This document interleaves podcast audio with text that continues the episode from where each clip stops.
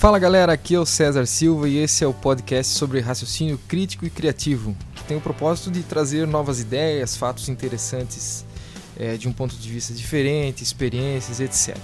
Mas quem é o César? Eu sou sócio fundador da Learn Limitada e junto com meu sócio Rafael, a gente já executou mais de 2 mil projetos em otimização de processos e produtos. Então, gostaríamos de dividir com vocês um pouco da experiência vivida na prática de todos esses projetos. E por que nós fazemos isso?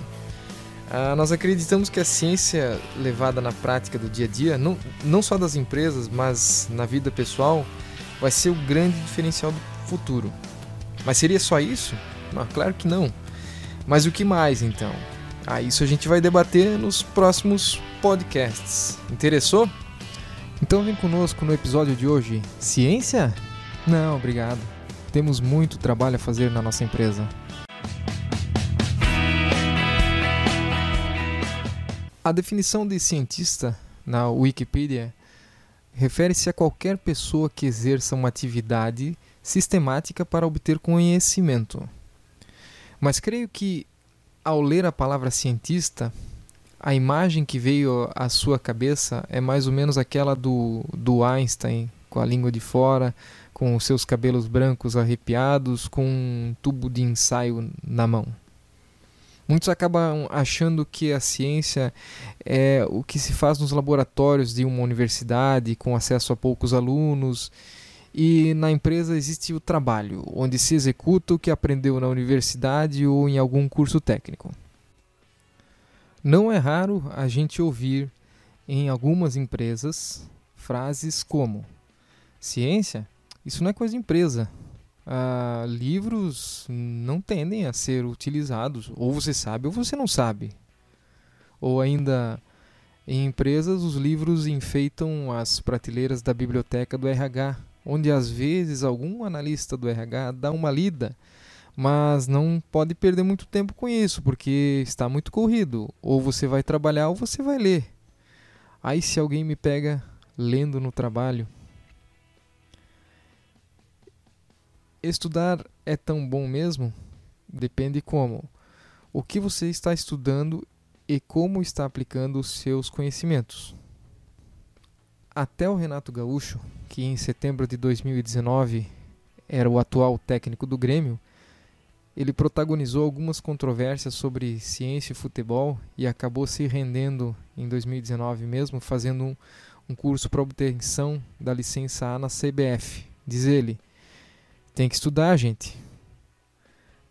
Não é um cientista do esporte? Só que ele não sabia. Quantos experimentos ele faz por jogo?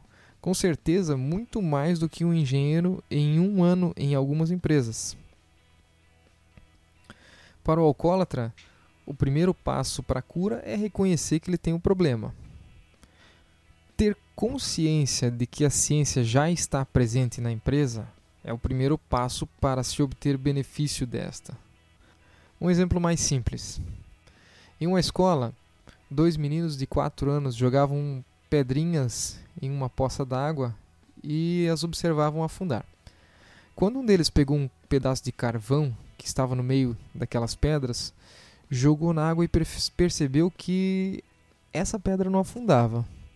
Então, atônitos, os dois pegaram-na de volta e jogaram novamente na água, constatando o mesmo resultado. A pedrinha de carvão não afundou. Perceberam que se tratava de uma pedra diferente das demais que eles haviam jogado até o momento e continuaram a fazer seus, entre aspas, testes, coletando os dados e jogando pedras de diferentes formatos e cores na água. Pergunto: isso é ciência? Outro exemplo. Uma tese de doutorado da Universidade Federal do Ceará, intitulada Raízes Negras Questionam a Ciência Ocidental. Uma das conclusões a que ela chega é as razões da necessidade de distanciamento das ideias de universidade, de ciência, e do estabelecimento de um campo autônomo na produção de conhecimento das e para as populações negras. A tese propõe que existe uma ciência específica para negros? É isso mesmo? Sim, nós pagadores de impostos Sim, financiamos essa tese. Pergunto: isso é ciência? Talvez a pergunta não seja isso é ciência, mas isso agrega conhecimento para alguém? Talvez não seja interessante julgar a busca de conhecimento, repito, conhecimento. O que eu desejo saber talvez seja diferente do que outra pessoa deseja saber.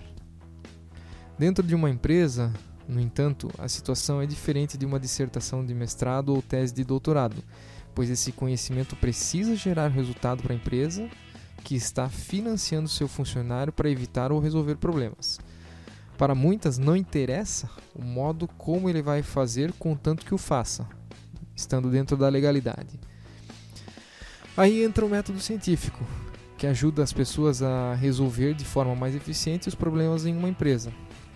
Compara o método científico a um motor que deve ser abastecido com combustível e lubrificado com óleo para que funcione adequadamente e por mais tempo.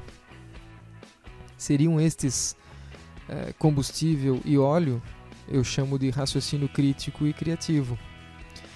Esses componentes essenciais do método científico devem ser usados para estruturar os experimentos a serem feitos nas empresas para acelerar a busca por mais conhecimento e, consequentemente, mais soluções práticas e menos, entre aspas, correria.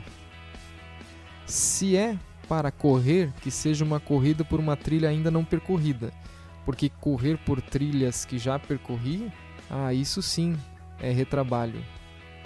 Bom trabalho a todos.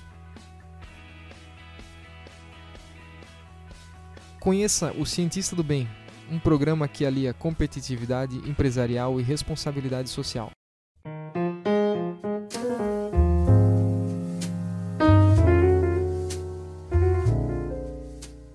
Se você se interessou sobre o projeto Cientista do Bem, acesse cientistadobem.com.br ou com mais informações na nossa página na internet www.learn.net.br. Muito obrigado.